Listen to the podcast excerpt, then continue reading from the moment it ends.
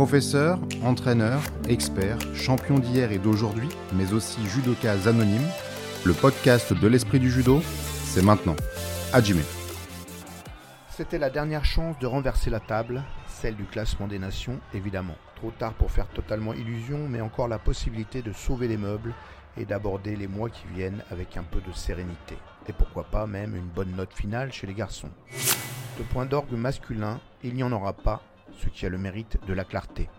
Pour nos athlètes masculins, c'est le grand silence sur toute la ligne et cela pose question, d'autant que c'est la seconde fois de rang après Budapest en 2021, tandis qu'Axel Clerget avait sauvé à lui seul les deux éditions précédentes en 2018 et 2019.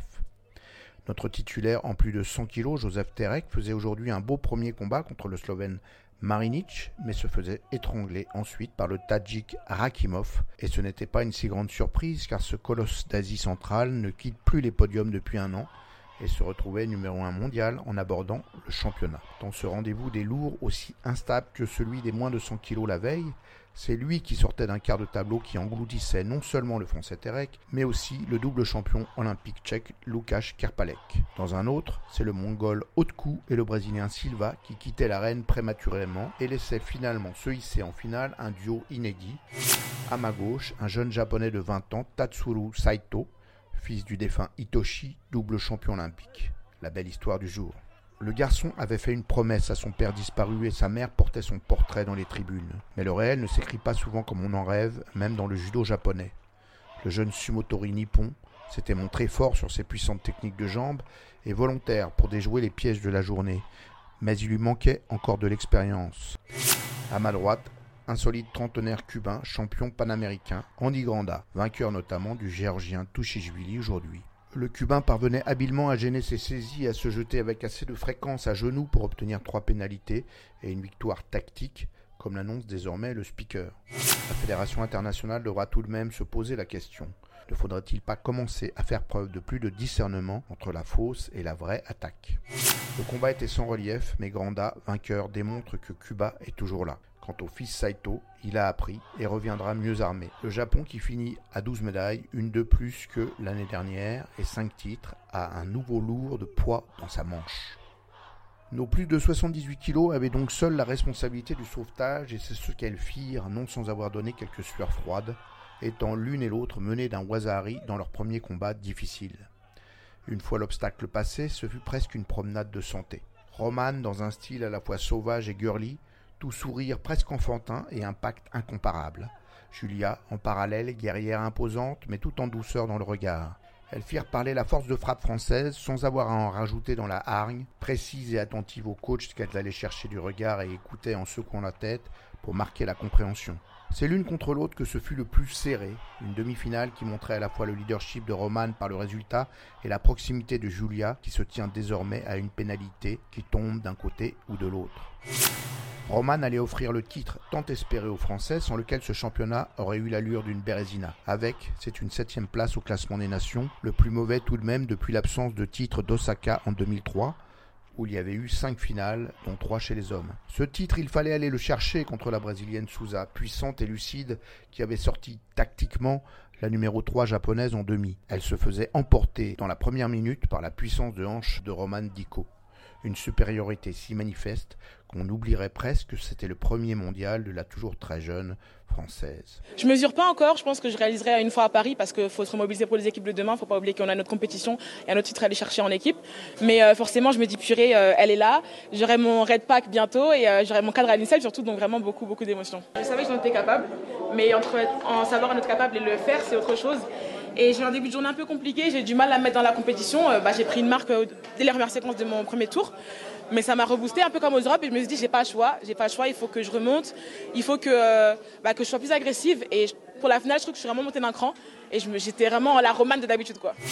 Quant à Julia Tolofoy, elle allait elle aussi au bout de l'idée, se parant d'une médaille de bronze qui avait été difficile à arracher à l'accrocheuse Raj Ersko, ce qu'elle faisait sans jamais perdre son calme, et finalement débarrassée du problème par l'arbitre central qui faisait jouer la pénalité chouchou à force de remontrances sans effet sur le constant recoiffage de l'israélienne. Somme toute une journée parfaite entre amis, comme le soulignait Julia Tolofoy. De toute façon, c'était euh, que la meilleure gagne, hein. on se connaît, ça, reste mon amie, je suis très contente pour elle. Euh, j'étais vraiment, je voulais sauter, mais je sais pas si on avait trop le droit. Donc, euh, mais non, sinon après les derniers combats, c'était là où j'étais un peu stressée, mais j'ai fait un peu de travail avec Totov.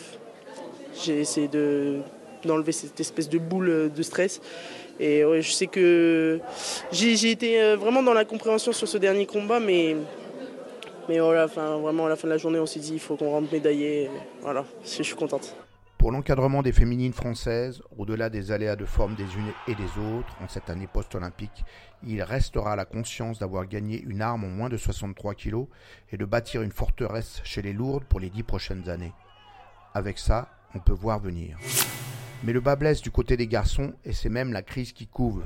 Le président Stéphane Nomis, épuisé par la semaine éprouvante qu'il venait de passer, n'esquive pas la réalité du bilan. Je pense que c'est une contre-performance quand même, euh, parce qu'on attendait plus de titres, on, est venu euh, pour les titres. Euh, les filles nous sauvent de la cata, mais chez les garçons on passe pas le deuxième tour, donc c'est vraiment un très très mauvais résultat. Si on reste le, bilan, c'est un, mauvais bilan. c'est un mauvais bilan pour l'équipe de France. Alors je pense que c'est difficile de reprendre euh, après les jeux, des Jeux olympiques aussi exceptionnels à Tokyo. C'était cinq ans de, euh, concurrence intense pour, euh, pour beaucoup d'entre elles. C'était cinq ans de, d'entraînement, de pression, de compétition et voilà, et un gros relâchement et, après les Jeux dans une période avec le Covid incertaine. Euh, donc beaucoup d'euphorie. Euh, c'est difficile de revenir au travail et d'être prêt au rendez-vous. Euh, on s'aperçoit que les, les autres athlètes eh ben, sont là, sont au rendez-vous, elles se sont entraînées, elles ont, elles ont continué et que le niveau il a progressé techniquement et tactiquement. Nos filles, nous, c'est des, des voitures de, Formule 1, hein. donc il va falloir régler tout ça, revenir au travail. Et les athlètes, elles vont devoir euh, reprendre confiance en elles euh, et, faire tout ce qu'il faut pour aller chercher une médaille. Et le staff aussi va devoir se remettre en question. Hein. Euh, tout le monde va devoir se remettre en question parce qu'on a 20 mois des Jeux et à 20 mois des Jeux, on n'est pas au taquet. Quoi. Le verdict est sans appel. C'est moins une campagne ratée qu'une prise de conscience à faire de l'état de notre élite masculine et d'un modèle à réinventer radicalement. Alors pour les garçons, c'est plus compliqué parce que là, on passe pas de tours on passe pas de tour et quand on, passe de tour, c'est qu'au premier tour, on a eu quelqu'un de facile. Donc on n'a pas été capable de franchir une personne euh, mieux classée que soi, donc c'est un peu problématique. Euh, on n'est clairement pas au rendez-vous, on n'est pas à la place euh, de la France en judo. Quand on voit les moyens mis euh, par le pays, euh, par euh, la fédération, les régions, les, clubs et, par nos membres. Hein, on, est, on est clairement en deçà des, attentes de tout le monde. Donc il va falloir trouver les. déjà, on doit faire le constat. Le constat, il est clair. Hein, on s'est fait éclater et, on n'a pas été bon, mais vraiment pas bon. Euh, par contre, on a envoyé en une équipe jeune, c'est pas une excuse, mais on a envoyé une, équipe jeune. On voit que certains jeunes euh, d'autres pays performent. Donc euh, les nôtres pourraient performer aussi, mais c'est pas le cas. Donc après le constat, il va falloir bien analyser tout ça avec les équipes. Une fois qu'on aura analysé tout ça, on doit mettre en place des nouvelles solutions pour aller performer en 2024. ça doit être, ça doit se faire très rapidement pour qu'on soit prêt parce qu'en fait, il faudrait quand même qu'on soit prêt 5-6 euh, mois avant, euh, avant les Jeux pour qu'on puisse finir, euh, avoir une fin de programmation optimum. Donc ça nous laisse vraiment un an d'entraînement à fond et de, changement. Donc ça va, on va devoir là en 20 mois être en mode start-up et, et, et, se métamorphoser. Moi je pense que là on doit métamorphoser le judo français les 20 prochains mois un exemple à suivre. Encore une fois, c'est du côté du Japon peut-être qu'il faut aller regarder sur le tapis comme en dehors. Là, on est vraiment sur le constat. on n'a pas commencé à analyser, mais euh, On est vraiment sur le constat. Et, mais on a mis en, place une cellule data il y a deux mois qu'on va développer. Mais on est encore très loin de ce que font les Japonais. Si on regarde les Japonais, ils ont deux deux observateurs par tatami euh, qui analysent tous les combats, qui analysent les athlètes et les shido qui tombent, qui tombent pas, comment ils tombent, les arbitres, ils analysent les arbitres et tout ça. En plus, après, c'est ramené dans une base de données à eux spécifique. Euh, ils, sont, ils sont en avance sur euh, la concurrence, sur l'étude de la concurrence. Ils sont vraiment ils sont mieux, mieux organisés que nous à ce niveau-là. Il va falloir prendre rapidement une nouvelle direction si on veut pouvoir rivaliser, hein, parce qu'il faut encore un carton, euh, les Japonais ici. Euh. Il faudra se regarder dans le blanc des yeux sans esquiver les questions et les responsabilités.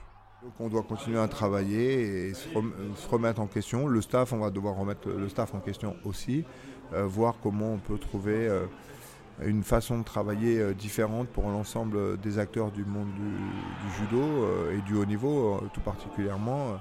Euh, club de haut niveau, euh, staff de haut niveau, euh, athlète de haut niveau. ça, ça, doit travailler ensemble et c'est ensemble qu'on trouvera les solutions pour, pour changer ça. Ça fait longtemps qu'on sait qu'on est, que le niveau y baisse. On n'a fait que confirmer que le niveau baissait. Et là, depuis 18 mois que je suis président, on n'a pas fait de changements fondamentaux. Le haut niveau français, il, il baisse depuis 20 ans et, et et nous, ça n'a pas été notre première problématique là depuis qu'on est arrivé. Il y avait les jeux tout de suite, euh, donc euh, ça a été notre euh, principale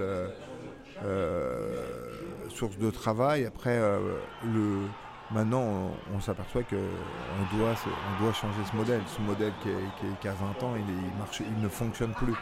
Donc on doit trouver le, nouveau modèle qui va faire en sorte que la France redevienne euh, performante. On a le plus gros budget de toutes les fédérations, peut-être excepté la, Russie, euh, mais euh, on, a, des budgets supérieurs au Japon, on a des budgets supérieurs à tous les pays. Et, alors c'est vrai qu'il y a plein de petits pays qui, ont, qui trustent une catégorie, une autre catégorie, une autre catégorie, mais les Japonais ils sont ils sont là sur, tous les, sur toutes les catés et nous on devrait être là sur toutes les catés. Il n'y a pas de raison qu'on ne soit pas là sur toutes les catégories. La France devrait être euh, spécifique aussi, avoir son, mode de, gestion et, euh, ce n'est pas, le cas euh, pour l'instant. Donc il y aura des changements, c'est sûr. Mais, mais, mais, mais avant, de faire, avant de trouver des solutions, il faut avoir le constat, l'analyse, c'est toujours vital. Analyser au retour, trouver des solutions. Reste à savoir lesquelles. L'image, l'âme même du judo français en dépendent et nos jeux nous attendent. Retrouvons-nous pour une dernière journée avec le championnat du monde par équipe des nations.